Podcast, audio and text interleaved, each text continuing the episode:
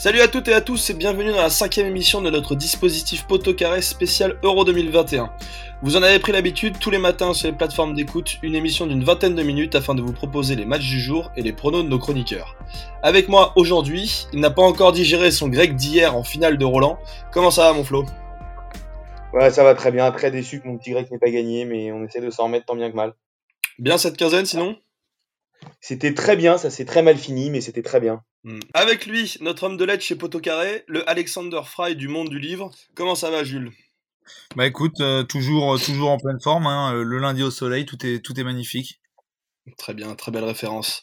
Au programme du jour, du coup, la chronique historique de Flo qui revient avec une nouvelle histoire passionnante, la chronique géopolitique de Jean-Baptiste Guégan sur l'amitié franco-allemande, et le coming out de Jules avec son ami Thomas.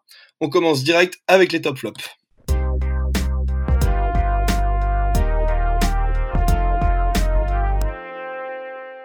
Malheureusement, aujourd'hui, pour des raisons techniques, nous sommes contraints d'enregistrer avant les matchs du jour, donc pas la possibilité de revenir sur ces derniers.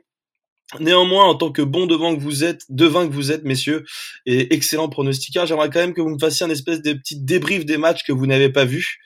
Euh, donc voilà, si vous pouviez me faire un petit match sur les trois matchs du jour, Écosse, République tchèque, Pologne, Slovaquie et Espagne-Suède, ça c'est top. Jules, je te laisse commencer. Bah, c'est vrai que bon, ce Écosse-République tchèque, euh, c'était vraiment un, un, très beau match. Euh, je pense que personne s'attendait à ce score de 4-0 pour l'Écosse. Et euh, j'ai surtout beaucoup aimé ce but en raid solitaire de John McGinn à la 62e. Faut ouais, croire qu'apparemment la concurrence de Morgan Sanson à Aston Villa fait, lui donne des ailes. super, super top. J'avais à peu près le même que toi. Flo, t'en as un? Ben, je vais rester, je vais rester bizarrement sur ce même match qui a visiblement été passionnant entre l'Écosse et la République tchèque, puisque ce raid solitaire aura été marqué par une énorme boulette du gardien Vaklik, et j'ai vu une vidéo complètement folle de Koubek en train de courir dans son salon pour fêter cette, cette bourde du gardien titulaire qui lui a pris sa place. Un, un pur bonheur. Je pense que les supporters rennais euh, vont une nouvelle fois apprécier cette course chaloupée. Jules, une petite réaction sur Koubek qui court? Euh, C'est peut-être ce qu'il fait de mieux dans le foot. tu nous parles pas cette fois tu ne parles pas cette fois d'un régime euh, manger-bouger? Non, non, bah non, bah là je crois qu'il n'y a plus d'espoir. Hein. Il n'y a plus rien, ok, très bien. Très bien, bon alors on enchaîne directement, on passe à, à, nos matchs du jour et on va commencer avec la chronique historique de Flo.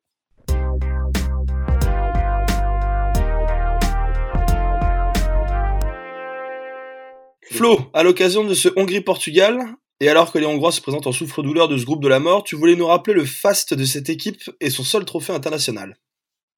Bah ouais, alors comme je vous l'ai expliqué, ma dernière chronique sur euh, l'histoire et la création de l'Euro de foot qui est née donc en 1960, euh, il y a pourtant une compétition, à l'instar des compétitions de club, qui a existé, une compétition de sélection qui a existé avant la création de cet Euro. Et c'est le même créateur que la Coupe Mitropa, vous avez tant fait la dernière fois, qui a créé la Coupe internationale européenne, qui a eu euh, six éditions en, en, entre 1927 et 1960. Donc à la genèse de, de, ce projet, comme je vous l'ai dit, c'est le dirigeant autrichien Hugo Meissel, qui est donc également le créateur de la Coupe Mitropa, qui va créer un pendant de la Coupe Mitropa pour les sélections d'Europe centrale et d'Europe de l'Est. Et c'est une compétition qui va s'étaler alors sur plusieurs années, avec un format de poule, avec deux rencontres entre chaque équipe. Ok, et quelles sont du coup les équipes qui vont participer à cette compétition? Alors, le dernier intégré, ça va être la Yougoslavie, qui va finir par rejoindre cette compétition pour seulement la sixième et dernière édition, aux côtés des membres fondateurs que sont l'Italie, la Suisse, l'Autriche, la Tchécoslovaquie et enfin la Hongrie, qui est une des nations dominantes de l'avant et l'après-seconde guerre mondiale. Parce que si jamais la Hongrie n'inscrira jamais son nom au palmarès de la Coupe du Monde ou de l'Euro, malgré ses deux finales de Coupe du Monde en 38 et 54, elle va remporter cette Coupe internationale européenne, ce qui va être son, seul trophée. Et ça sera l'édition 1953 qui aura commencé en 1948. Une édition très très longue. Et portée par son 11 d'or, composé notamment de Ferenc Puskas, Sibor ou encore Tokšić, parfaitement mise en place par l'arrivée de son entraîneur Gustav Sebes en 1949, qui va arriver en 1949 à porter un vent nouveau, euh, la même année que l'année de proclamation de la République populaire de Hongrie, l'équipe va tout de suite s'imposer comme une des équipes les plus redoutables d'Europe et même du monde.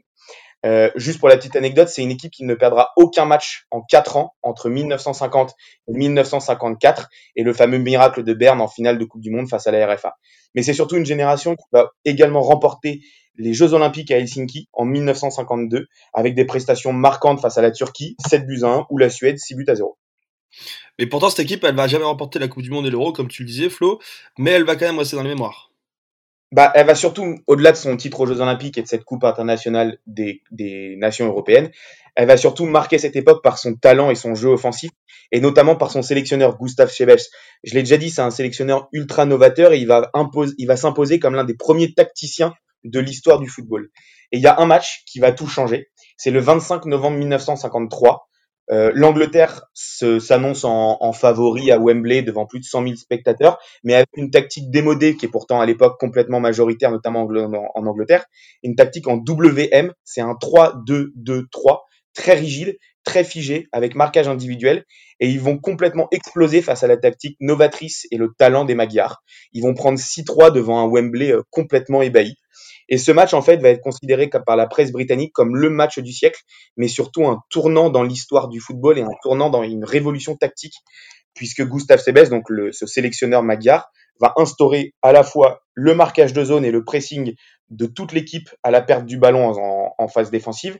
Et d'un point de vue offensif, il va installer un 4-2-4 complètement offensif avec quatre attaquants, deux milieux de terrain qu'on appelle encore des qu'on appelle alors les inters, et il va surtout laisser une immense liberté, une immense mobilité euh, auprès de tous ces joueurs, qui va leur permettre notamment d'être très très souvent euh, en surnombre à l'approche de la surface. Alors les Anglais, bon, ils vont en prendre 6 à Wembley, histoire de préparer la Coupe du Monde. Ils se disent qu'ils ont besoin d'une petite revanche contre ces mêmes Magyars. Donc quelques mois plus tard, ils vont arriver en Hongrie pour préparer la Coupe du Monde. Et cette fois-ci, ils vont redemander une deuxième leçon, histoire d'être sûr de bien comprendre. Et ils vont se faire littéralement désosser 7 buts à 1. Donc une parfaite préparation avant la Coupe du Monde en Suisse. Et du coup, cette Coupe du Monde, Flo, c'est à la fois l'apogée et aussi la fin de série pour la Hongrie. Bah ouais, la, Hongrie fait une Coupe du Monde prodigieuse. Euh, elle va inscrire 28 buts en seulement 5 matchs pendant le tournoi, avec des éclats monumentaux en poule, un 9-0 contre la Corée du Sud et un 8-3 contre, le, contre la RFA, avant d'éliminer deux fois 4-2 l'Uruguay puis le Brésil en demi-finale.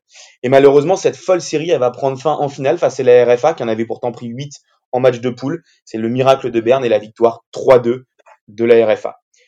Pourtant, cette équipe qu'on appelle l'Aran Kaspat, donc je suis pas expert en magyar, mais ça veut dire le, mmh, le 11 d'or, c'est son nom, va rester comme la plus grande, une des plus grandes de l'histoire du sport, avec sur six années entre 1950 et 1956, 42 victoires, 7 matchs nuls et donc une seule défaite, la pire de toutes en finale de Coupe du Monde. Et c'est surtout une équipe qui va finalement pas pouvoir disputer l'Euro 1960 alors que ça aurait pu être sa grande compétition puisque l'équipe va complètement exploser au moment de la révolte étudiante euh, hongroise à Budapest qui va être violemment réprimée en 1956 par les troupes soviétiques, ce qui va pousser de nombreux joueurs à ne jamais revenir dans leur pays, devenant d'ailleurs des traîtres aux yeux du pouvoir et de la population comme notamment Ferenc Puskas, qui va directement s'en aller au Real Madrid, devoir subir une suspension de 18 mois et qui reviendra au pays uniquement en 1990 à la fin du, à la fin du bloc soviétique. Eh ben super, c'est une chronique qui pourrait plaire aux, gens de la Fédération française de la loose. Hein. Ça pourrait, bon, c'est pas très français, mais ça pourrait leur plaire. Aux, Malheureusement. Ouais.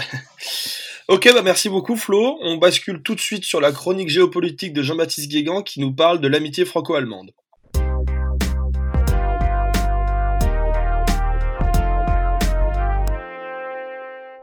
Bonjour Jean-Baptiste Guégan. Euh, du coup, aujourd'hui, on va parler du, match. Enfin, c'est France-Allemagne. La France rentre dans la compétition face à son voisin, ami, ennemi allemand. Comment on considère cette équipe d'Allemagne? Des amis de l'Europe ou des ennemis du football? Alors, la France-Allemagne, c'est toujours d'abord euh, une répétition de l'histoire. Hein. C'est-à-dire qu'on est toujours face à notre ennemi préféré. Euh, J'ai presque envie de dire, depuis le XXe siècle, devant les Britanniques. Hein. Mm. Euh, L'Allemagne, dès qu'on la rencontre, il y a de toute façon le, le, le, duel des deux grands Européens. De la fortiori, depuis que les Anglais sont sortis avec le Brexit, mm. euh, les deux puissances dominantes de l'Union européenne, ce sont les Français et les Allemands. Donc, euh, dès qu'il y a rencontre, eh ben, c'est un, une rencontre au sommet. Et euh, dès qu'il y a duel sportif, ben, on n'oublie pas. D'autant que l'histoire des Français-Allemagne est très riche. Hein. De la nuit de Séville en 82, ouais. voilà, en passant par finalement les dernières Coupes du Monde. À chaque fois qu'on rencontre les Allemands, le match est décisif, à la fois pour l'issue du tournoi et surtout pour la victoire telle qu'on la voit à la française. Donc, ce match France-Allemagne, c'est le match finalement que tout le monde attend. Ça va être le premier match, ce qui fait qu'on a encore le droit de se rater. Il est vraisemblable que les deux équipes signeraient largement toutes les deux pour un match nul. Mm. Voilà, ça arrangerait tout le monde. L'Allemagne a quand même besoin de se rassurer malgré une belle performance contre la Lettonie. La France, elle, reste sur deux victoires, 3-0. Mais face à des pays et dans des contextes particulier. Hein. Pays de Galles, Bulgarie, c'est quand même pas des cadeaux aux Européens. Euh, donc le, le France-Allemagne, il va avoir du sens. On va avoir deux belles équipes. On a tendance à sous-estimer les Allemands, mais il faut jamais oublier une chose, c'est que les Allemands en tournoi sont toujours performants. Ouais. C'est là va être la dernière de Joachim Le avant le passage de témoin. Euh, Il y a le retour des anciens, à commencer par euh, notre Thomas Müller préféré. Euh, et donc, euh, il va y avoir une grosse ossature Bayern. Donc, ça va être intéressant, d'autant qu'en face, on a une bonne partie aussi des, des grands joueurs du Paris Saint-Germain, qui n'ont pas oublié certains matchs. Ce sera euh, finalement une suite de duels entre deux pays qui sont à la fois leaders, qui sont beaucoup rapprochés euh, euh, depuis le début de la présidence euh, Macron. Et puis, il faut pas oublier que c'est aussi, du côté de l'Allemagne, la fin de la période Merkel. Et donc, on va avoir finalement une sorte de passage de témoin. Alors, est-ce que ça sera en faveur de la France? Est-ce que ça sera en faveur de l'Allemagne? On verra ça à la fin du match. Ok, et ben justement, en termes de géopolitique, là, t'en parlais, les, Français et les Allemands ont jamais semblé aussi proches. Et, pourquoi au foot, il y a toujours cette espèce d'opposition? On en parlera tout à l'heure aussi, beaucoup de, de similitudes. Mais qu'est-ce qui fait qu'il y a cette opposition, outre euh, Séville 82 Euh, Quand on fait de la politique, on peut être allié, on peut collaborer. Euh, en football, il y a un seul vainqueur. Donc, euh, sauf être les, rois des matchs nuls, il faut désigner celui qui gagne. Et puis, il y a cette euh, domination symbolique. Les Français, depuis 20 ans, sont systématiquement en retrait face à la puissance allemande, qu'elle soit industrielle ou économique. Euh, militairement, on a un avantage sur eux qu'ils n'ont pas. Et donc, on se retrouve à couteau tiré, chacun avec nos avantages. Euh, le soft power français est plus développé que le soft power allemand, sauf si on considère que le soft power de la currywurst euh, domine la haute gastronomie française. Mais en dehors de cette, euh, en dehors de cette anecdote-là, euh, on est face à, un, à, à, une opposition qui débouche forcément sur une rivalité. Euh, et donc, on a à la fois un retour de la tradition, j'ai envie de dire Adenauer, De Gaulle, euh, Mitterrand. Là, sauf que c'est Macron-Merkel. Et puis, bah, sur le terrain de foot, euh, la rivalité n'a jamais été aussi euh, grande parce qu'on a des modèles qui sont copiés et hybridés tous les deux. On a regardé ce que faisaient les Allemands. Quand on est en Ligue 1, on rêve de la Bundesliga. Il suffit de voir le nombre de joueurs du PSG qui sont allés là-bas. Euh, et puis de l'autre côté, bah, les Allemands ont beaucoup regardé ce qu'on faisait. Et une partie de la Russie, de l'Allemagne multiculti Merkel, c'est aussi un, un copier-coller finalement de, de ce que les Français ont fait dans les années 90. Euh, ouais, c'est ça, les a amenés à la victoire en Coupe du Monde 98. Bah, j'ai envie de dire que l'Allemagne, c'est un peu notre, euh, c'est un peu euh, notre frère jumeau maléfique.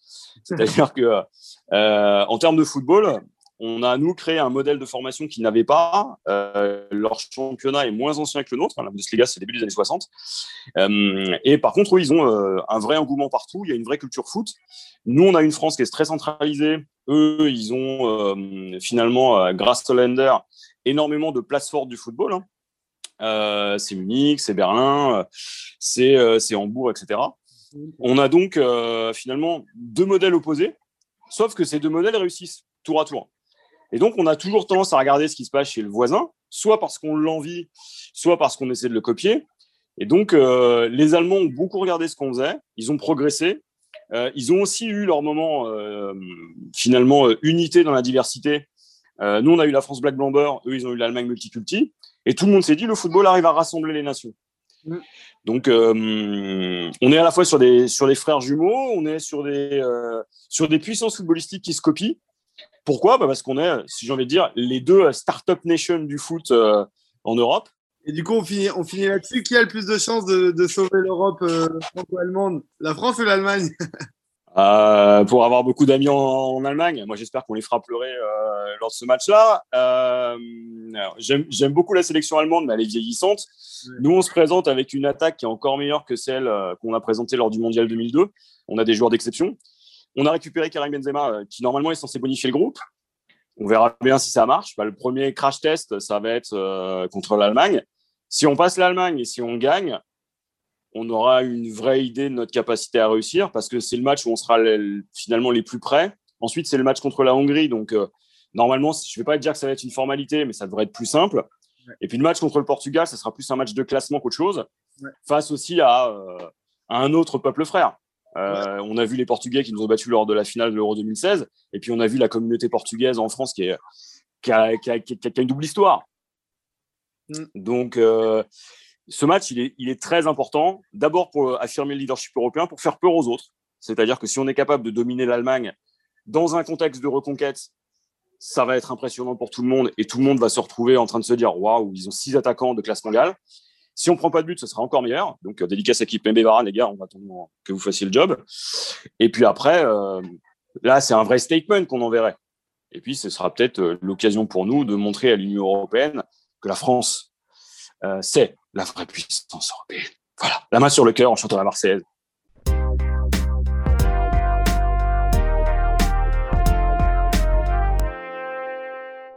On remercie encore Jean-Baptiste Guégan pour sa disponibilité et ses, chroniques très très pertinentes sur la géopolitique euh, pendant cet euro. Euh, évidemment, aujourd'hui, il n'y a que deux matchs au programme, le Hongrie-Portugal et le France-Allemagne. Du coup, on a choisi de faire un double chronique sur, sur ce France-Allemagne puisque c'est aussi le match de notre équipe nationale qu'on attend tous. Et justement, toi, Jules, tu voulais nous parler un petit peu d'un amour que tu as pour longtemps, depuis longtemps pour un joueur de cette équipe de France. Ouais ouais bah j'ai décidé d'arrêter les les débats un peu équilibrés avec des avec des arguments solides etc. Moi je vais laisser parler la passion pleine de mauvaise foi comme il faut et euh, je vais donner quelques conseils à, notre sélectionneur Didier Deschamps parce que j'en peux plus des débats sur internet Rabiot Tolisso Tolisso Rabiot. Donc c'est vrai que je fais mon coming out, je suis un lémariste convaincu. Alors que le débat du milieu de terrain arrête pas tout le temps Tolisso Rabiot, on en oublie presque, on a pile ce qu'il faut sous la main pour rouler sur les Allemands. Donc je demande solennellement à Didier Deschamps d'associer le petit prince de Madrid aux deux titulaires connus, Pogba et Kanté. Sur le papier, pour moi, il n'y a même pas de débat. D'un côté, on a Tolisso. Le type, il partage sa carte vitale avec Gourcuff depuis trois ans. La dernière fois qu'il a enchaîné 15 matchs, moi, je passais mon bac de français. Il va même pas croire qu'il a le coffre pour tenir une horde d'Allemands assoiffés de sang. De l'autre, on a Rabiot. Alors lui, il joue. Un petit peu trop d'ailleurs, parce que quand on regarde le classement de la Juve, c'est une de leurs pires années depuis 10 ans et comme par hasard, il est titulaire. Jean-Michel passe en retrait quand il accélère sur le terrain, à mon avis, c'est parce qu'il croit que Véronique crie à table dans les tribunes. Il a la nonchalance de Martial et le clip de Paul Bess. Et d'un autre côté, on a Tom Tom. Le mec est juste champion d'Espagne, rien que ça. Après une petite année compliquée, le voilà transfiguré sous les ordres du Cholo. Il court partout, une patte gauche délicieuse. Et qu'on vient de même pas me parler d'un joueur trop offensif. Hein. Il a joué piston gauche dans une défense à 5 quasiment toute la saison. Alors quand il s'agira d'aller bloquer les petits Gnabry ou autres Sané, ce sera juste l'apéro pour lui. Et je rappelle quand même que lors du titre de Monaco, il joue quand même du même côté de Benjamin Mendy. Ça vous donne une idée de sa capacité à combler les brèches d'un latéral un petit peu trop offensif. Donc quand les deux autres, en plus, Là, on parle à peu près de jeu, mais maintenant, abordons l'aspect mental. Les deux autres, ils ont été formés à Lyon et Paris. Ils sont complètement nés dans la soie, les gars, dans les meilleurs centres de formation de France. Le petit Thomas, lui, il faisait ses classes au Stade Malherbe de Caen. Il a pas vu le soleil pendant 5 ans. La 4G, elle vient d'arriver hier. Donc, je peux dire qu'il est prêt à énormément de sacrifices. Et au niveau du comportement, il a toujours été exemplaire. Comme par hasard, il était avec N'Golo Kanté à Caen. C'est les mecs les plus sympas de l'équipe. Quand de l'autre côté, on a un espèce de duc qui refuse des convocations en équipe de France et qui joue la starlette dans les jupons de sa mère. Et on a Tolisso qui fait le caïd de cours de récré sur les terrains de Ligue 1 à base d'insultes de bas étage et de ish ish bien senti entre deux crochets. Donc pour moi, la question se pose même pas. Même en termes de jeu, le Mar, il est deux crans au-dessus. Technique, combatif, il a un profil capable d'énormément varier les schémas tactiques avec son latéral. Là où Rabiot est extrêmement prévisible dans son jeu. En plus, il a la chance d'être gaucher. Et pour dédoubler avec un latéral, c'est quand même pas mal. Et Coco, lui, il est droitier. Bah oui, quand un droitier fait semblant de savoir jouer à gauche, ça finit souvent mal. On l'a vu avec Macron. En plus, je reste persuadé que Tolisso, c'est un 6 dans l'âme. Vous ai exposé tous mes arguments rationnels, plein de bon sens et dénués de mauvaise foi. Si vous, vous n'êtes pas un lémariste convaincu, je peux plus rien pour vous. Eh ben, on espère que Dédé t'aura entendu parce que moi, tu m'as convaincu, ouais. ça y est. Moi, c'est limite, je n'aime plus Tolisso maintenant. Bah oui, non mais moi, moi aussi, maintenant, je les déteste. Hein. Une fois que j'ai écrit ça, je ça... la vérité m'a éclaté aux yeux. C'est bien. Eh ben merci Jules. On bascule tout de suite sur les pronos de nos chroniqueurs préférés.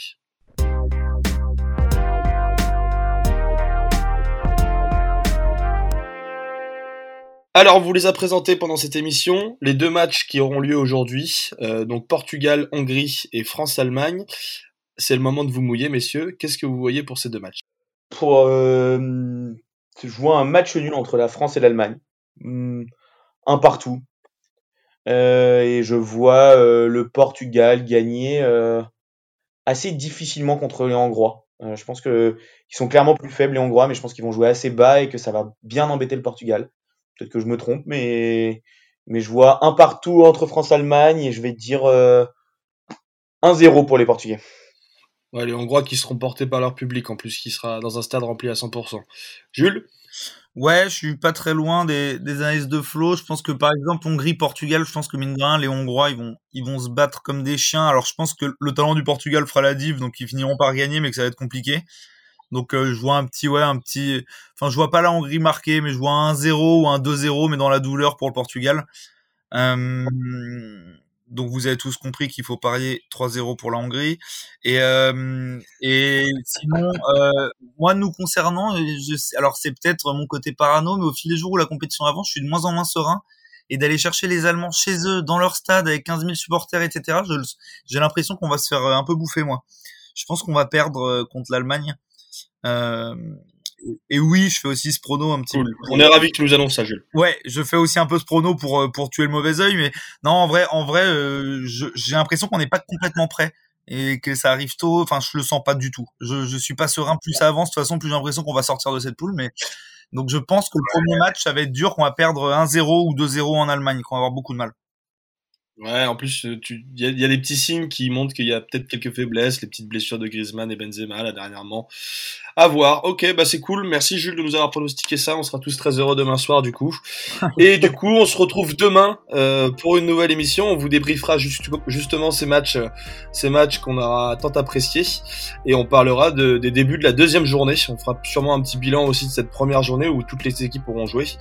Et voilà, on, on se retrouve donc demain pour une nouvelle émission. À très bientôt et bonne journée.